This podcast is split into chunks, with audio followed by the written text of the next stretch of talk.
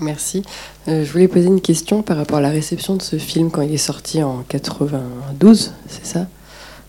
Quel a été, ouais, justement, le... vous avez dit qu'il a été nommé aux Oscars, mais euh, quel a été le bruit dans les médias aux États-Unis Et puis, est-ce qu'il a été diffusé aussi en, Europe à ce moment-là? Alors, Au niveau filmique, il a été plutôt bien reçu, il a été plutôt acclamé. Euh, donc, le fait déjà qu'il ait été nommé au César, euh, aux Oscars, c'était déjà un bon signe pour la réception. Et il a été sélectionné au Festival de Cannes aussi, dans, une, euh, dans la catégorie Un certain regard. Donc il a eu une reconnaissance internationale. Euh, c'est aussi lié au fait que Singleton était proche de Spike Lee. Euh, on le voit dans les remerciements à la fin, il remercie Spike Lee qui avait sorti To the Right Things en 1988. Et ils sont rencontrés et Spike Lee a beaucoup influencé Singleton dans son premier film, donc ça a beaucoup aidé à la mise en valeur de ce film.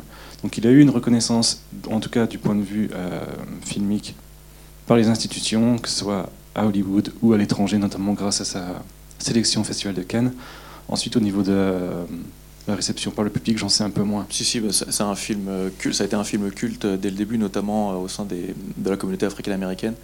Euh, puisqu'à l'époque il y, avait, y, avait, très peu de films avec euh, un casting euh, aussi représentatif, ou en tout cas avec que des acteurs noirs en fait. il y avait eu un film, je crois que c'est en 88, Colors, Colors le, premier film de gang. je ne sais plus qui le fait, il y a Robert Duval et il y a Sean, Sean Penn dedans. C'est peut-être un film de Robert Duval d'ailleurs. Ah oui, oui, je voulais deux flics. Deux flics, ouais. En fait, c'est le point de vue plutôt, un point de vue plutôt des, des flics, des policiers blancs euh, un quartier plutôt latino, donc à l'est de Los Angeles. Euh, donc ça, c'est le premier film de gang vraiment consacré à cette thématique-là. Euh, et Boys in the Hood, c'est vraiment le premier film de Hood, comme on appelle, donc le premier film africain-américain proprement parler, produit, réalisé et joué par, par des Africains-américains. Donc ça a eu un succès monumental au sein de la communauté africaine-américaine, au sein de la population noire en France également. C'est un film qui euh, euh, a été vu, revu par de nombreuses personnes de, ma génération des générations euh, antérieures. parce que pareil en France, même problème, il n'y avait aucune représentation, aucune représentativité des populations afrodescendantes au cinéma, dans la culture en général, en tout cas sur le devant de la scène. donc voilà, que ce soit aux États-Unis, au sein des populations africaines-américaines et en France, j'imagine que ça a été la même chose euh, dans les anciens pays, euh, euh, dans les pays, dans les anciens pays, dans les anciennes puissances coloniales, je veux dire, européennes, qui ont une population afro-descendante importante. Mais en tout cas, pour la France et pour les États-Unis, ça a clairement eu un succès, un succès d'estime et un succès au niveau du public. Et il a également continué à influencer les jeunes générations de, de réalisateurs. J'ai parlé de Wire tout à l'heure, mais aussi la série Atlanta par Donald Glover. On a le même principe, ça se passe toujours dans les mêmes 3 ou 4 rues, toute la série presque, à part la troisième saison. Mais en fait, il était vraiment influencé par ce film et par ses productions de la Hood Potation du début des années 90. Est-ce qu'il y a d'autres questions?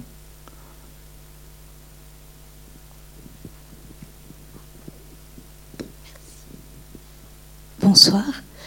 Euh, je voulais savoir euh, enfin, il y a un policier euh, africain-américain euh, que l'on voit deux fois dans, dans le film et mm, il s'exprime comme s'il ne l'était pas.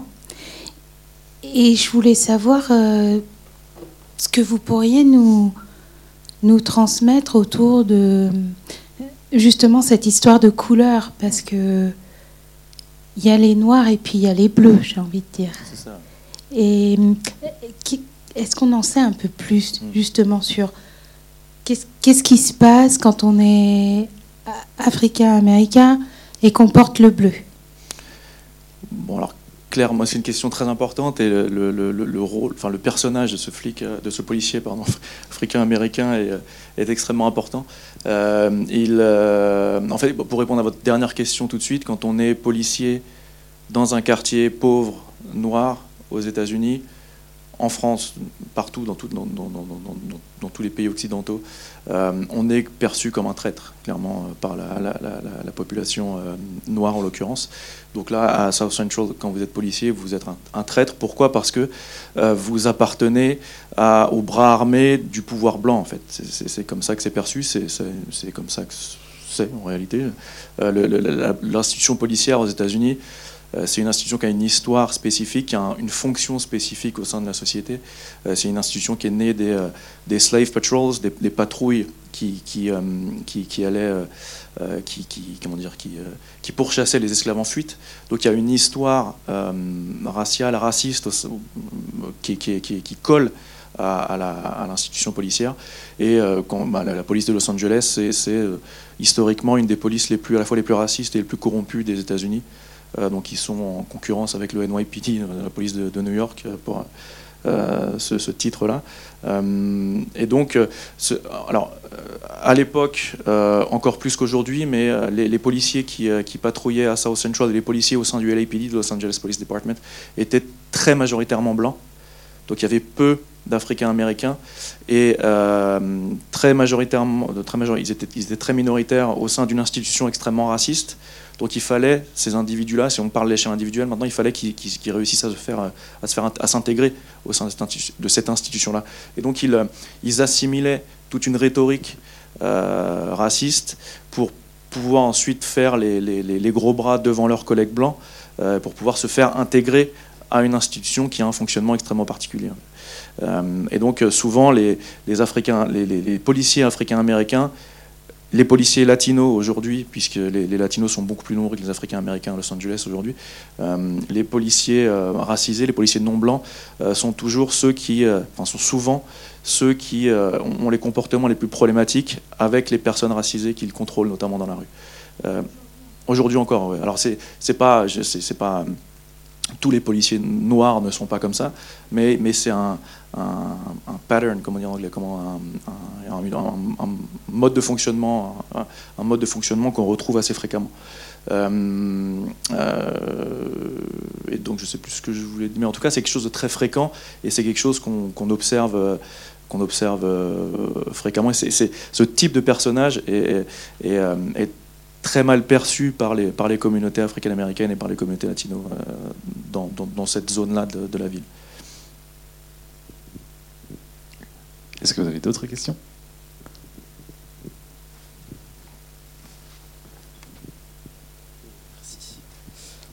Bonsoir. Euh, moi j'avais une question, euh, c'était plus sur l'aspect musical autour, autour du film et comment ça a changé quelque chose, parce que du coup si je me souviens, si je me souviens bien, c'est sorti en 95 et 11. 91 et euh, justement ben, donc du coup euh, un an après il y a euh, Chronique de Dr Dre qui sortait et, justement est-ce que est-ce qu'il y a une corrélation en fait entre ces ces deux œuvres même, si on est quand même sur des choses bien opposées en soi mais est-ce qu'il y a une, corrélation entre les deux œuvres et justement est-ce que culturellement ça, a changé quelque chose d'autant plus qu'on voit Ice Cube étant dans une position plus de faiblesse on ne voit pas pleurer, c'est pas étonnant, mais euh, on voit plus dans une position de faiblesse qui était culturellement moins, euh, acceptée euh, dans cette époque du rap mmh. américain, et surtout West Coast. 91, donc juste après, il y a donc, The, Chronic de Dr. Dre, mais juste avant, il y a 89, il y a le premier album de NWA. Donc on est à l'époque, en fait, pour ceux qui connaissent pas le, rap états-unien, on est à la fin des années 80, début des années 90 le, la, naissance de ce qu'on appelle le gangster rap, le rap euh, gangster. Et en fait, le, gangster rap est techniquement né à, dans la ville de Compton, donc la ville où on les voit, où on voit euh, Furious euh, Styles, le père, faire sa petite, donner sa, petite leçon sur la gentrification. Donc Compton, c'est une ville qui est juste au sud de South Central, donc au sud du, quartier dans lequel ils habitent. Et euh, c'est la ville de naissance euh, de Dr. Dre, c'est la ville de naissance de Easy E, qui était le, rappeur principal du groupe NWA. C'est, donc c'est le groupe de, Ice Cube qui est à droite ici, qui, joue euh, Doughboy dans, le film. et donc 89, ils sortent leur premier album qui a un, succès retentissant en fait, qui s'appelle Straight Outta Compton et qui va avoir un succès mondial. En fait, ils, vont le vendre à plusieurs millions d'exemplaires. Donc on est déjà dans une phase de, d'explosion du gangsta rap euh, aux États-Unis et ça a clairement participé du succès euh, du, film à l'échelle nationale et aussi à l'échelle internationale. C'était un mouvement euh, culturel qui était censé être représentatif de la vraie vie dans le ghetto un peu exprimé, donné une dimension plus sociologique au, rap, puisque bon, il y avait le, rap de la côte est auparavant, dans les années 80-90, c'était plutôt un rap, en tout cas la fin des années 80, un rap plutôt politisé. Euh, et euh, donc avec Public Enemy, etc., tous ces rappeurs euh, qui, se revendiquaient du Black Power, etc. sur la côte ouest, à Los Angeles, on a vraiment un, projet complètement différent qui va émerger à la fin des années 80, qui va être de, représenter, oui, d'être les représentants des vrais habitants du ghetto et pas, pas des gens qui sont éduqués ou qui, sont, qui, comment dire, qui, qui, mettent en avant leur éducation, leur politisation, des gens qui, qui revendiquent un côté plus euh, euh, rue, euh, hardcore dans, un, dans, une, certaine mesure, et ils vont insister davantage sur la, violence concrète quotidienne, ils vont exagérer même dans une assez large mesure la violence quotidienne, mais, mais oui, le, fait que Ice Cube soit, soit, soit au casting de ce film-là, ça, ça, participe clairement de l'explosion notamment du groupe NWA à cette époque-là. Et le titre du film, c'est une chanson écrite par Ice Cube pour le groupe NWA aussi. Est-ce qu'on a d'autres questions?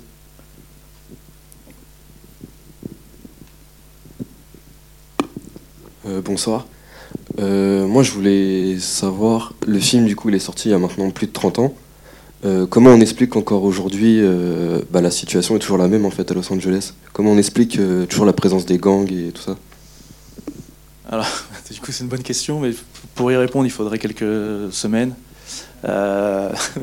mais clairement, les, mêmes causes entraînent toujours les mêmes conséquences dans un contexte similaire. Donc à partir du moment où il n'y a euh, aucune, réforme politique de grande ampleur n'est menée pour lutter contre les discriminations euh, raciales, pour lutter contre les, discriminations euh, sociales, pauvreté, racisme. Euh, la situation des Africains américains aujourd'hui, même après huit ans de présidence de Barack Obama, euh, elle a, dans certains domaines, elle a empiré par rapport aux années 60.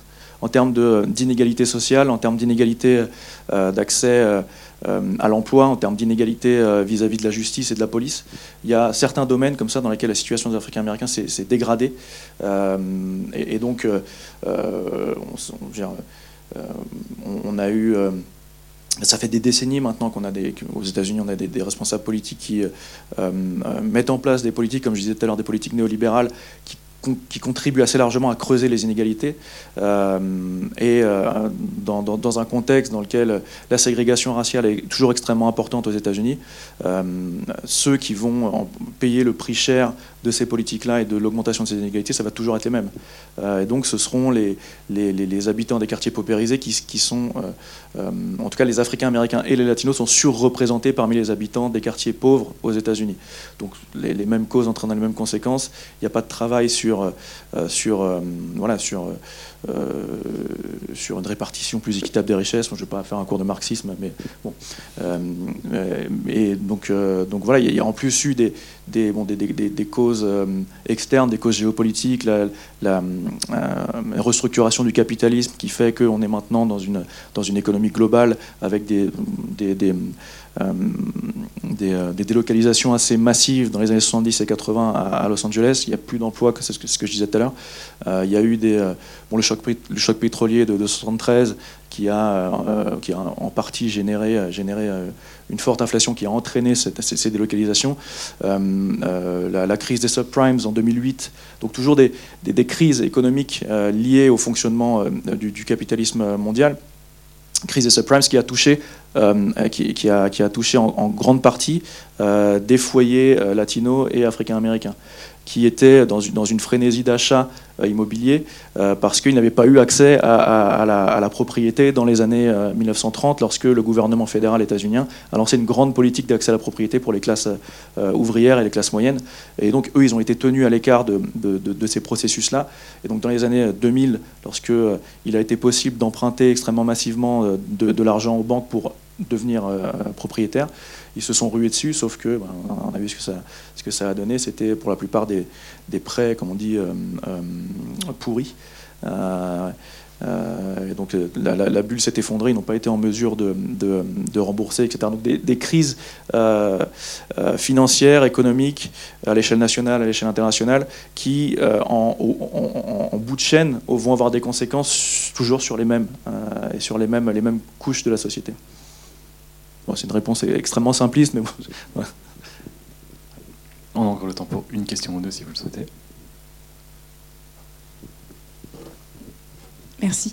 J'ai une question sur l'aspect euh, culturel et esthétique, on va dire, du film. Euh, outre la dimension un peu symbolique, je pense, des couleurs de la chemise et de la chemise aussi de, celui qui est, euh, qui est assassiné, est-ce que la, l'impression qu'il y a tout un code culturel sur le, vestimentaire? Est-ce que c'est il y a quelque chose de très représentatif de, de l'époque?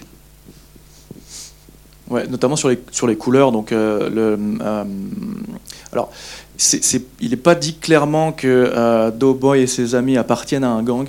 Euh, clairement, c'est le profil type des, membres de gang, mais ils mentionnent aucun gang et ils font aucune, ils font, font pas référence au, terme gang. Euh, le policier quand il arrête, le policier africain-américain quand il arrête Trey, il lui, il lui dit, je parie que tu es de la, de la Crenshaw Mafia ou alors des Rolling Sixties, qui sont deux gangs opposés, deux gangs rivaux euh, à Los Angeles. Euh, mais en tout cas, le, mode de fonctionnement de, euh, de Doughboy et de ses amis relève clairement d'une implication dans, un gang. donc, Doughboy et ses amis sont souvent habillés en bleu, souvent du bleu, qui est la, couleur qui symbolise les Crips, le gang les, gangs Crips à Compton, à, Compton, à Los Angeles. À Los Angeles, dans la région de Los Angeles, vous avez deux types de gangs africains-américains. vous avez les Crips d'un côté et les Bloods de l'autre. Euh, les Crips euh, s'habillent en bleu, les Bloods s'habillent en rouge.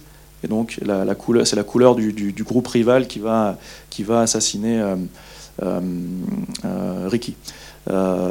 donc sur les couleurs bleu et rouge, c'est lié à ça. Lorsque vous appartenez ou lorsque vous voulez créer un gang à Los Angeles, ou lorsque vous voulez intégrer un gang noir à Los Angeles, vous avez le choix entre deux super groupes de super organisations, les Bloods et les Crips d'un côté, et ensuite chaque gang dans son propre quartier euh, aura le nom de son quartier auquel il accolera soit le terme Crip, soit le terme Blood, en fonction de, des choix qui sont faits. Mais souvent, c'est des choix qui ont été faits euh, dans les années. Euh, les, Bloods et les Crips sont, nés au début des années 70.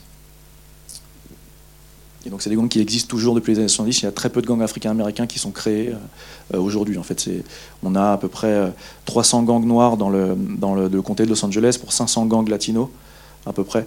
Donc c'est gigantesque.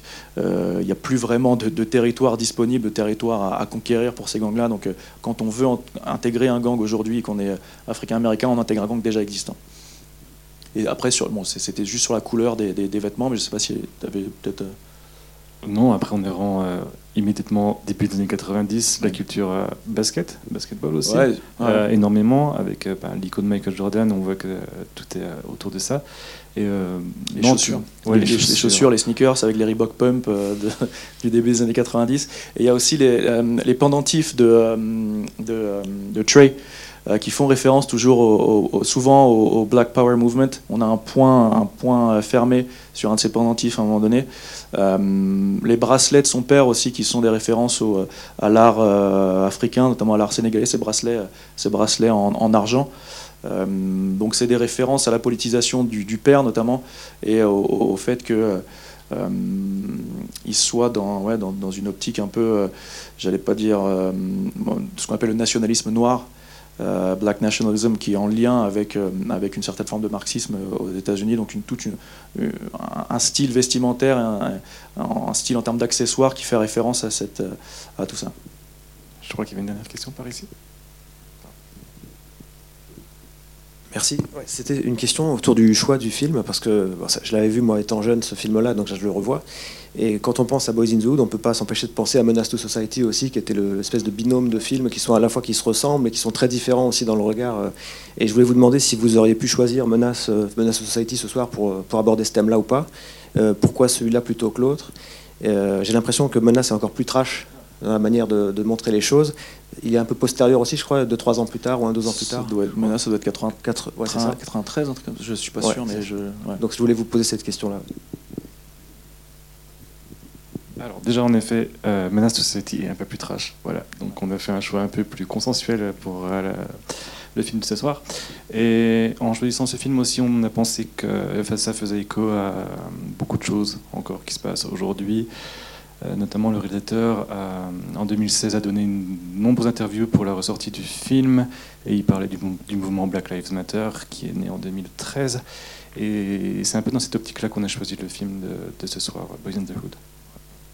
C'est vrai que le, non, mais j'ai pas grand chose à rajouter, mais le, fait de, penser à, à Menace to Society quand on pense à, Boys in the Hood, c'est ça, ça, je vais rien rajouter de, grandiose, mais ça, fait penser au, binôme euh, La haine et, euh, Ma cité va craquer en France. C'est un peu le même avec Ma cité va craquer qui a été interdit en salle, qui était la version beaucoup plus beaucoup trash et beaucoup beaucoup moins esthétisée que, La haine. Donc c'est euh, voilà, le pendant un peu euh, plus noir de, de l'autre, effectivement pour, pour, pour, des choix, euh, des choix euh, voilà, liés, liés, à ça. En fait, la difficulté de diffuser, enfin, c'est pas non plus.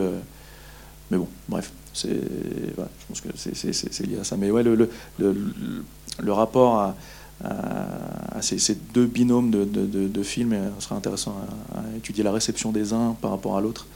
Et, euh, parce que Ma Cité va craquer joue un peu un, rôle, une, fonction semblable, joue un rôle semblable à, à, Menace to Society en, aux États-Unis. Euh, J'avais une, réflexion. Euh, on voit à un moment donné le personnage de Lawrence Fishburne, Furious, euh, donc à Campton. Et du coup, y a, on, on voit l'impact de l'éducation euh, et la manière dont il euh,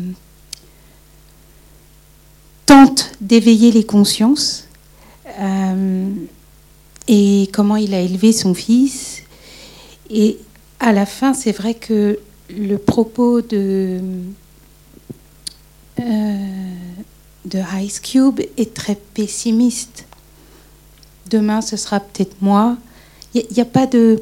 On a une sorte de miroir entre euh, un accès à l'éducation et qui permet euh, de, de, de, réfléchir, de se penser de plus large, et puis euh, un espace où il n'y a pas d'espoir en fait, où en fait l'éducation c'est comme si ça ne changeait rien.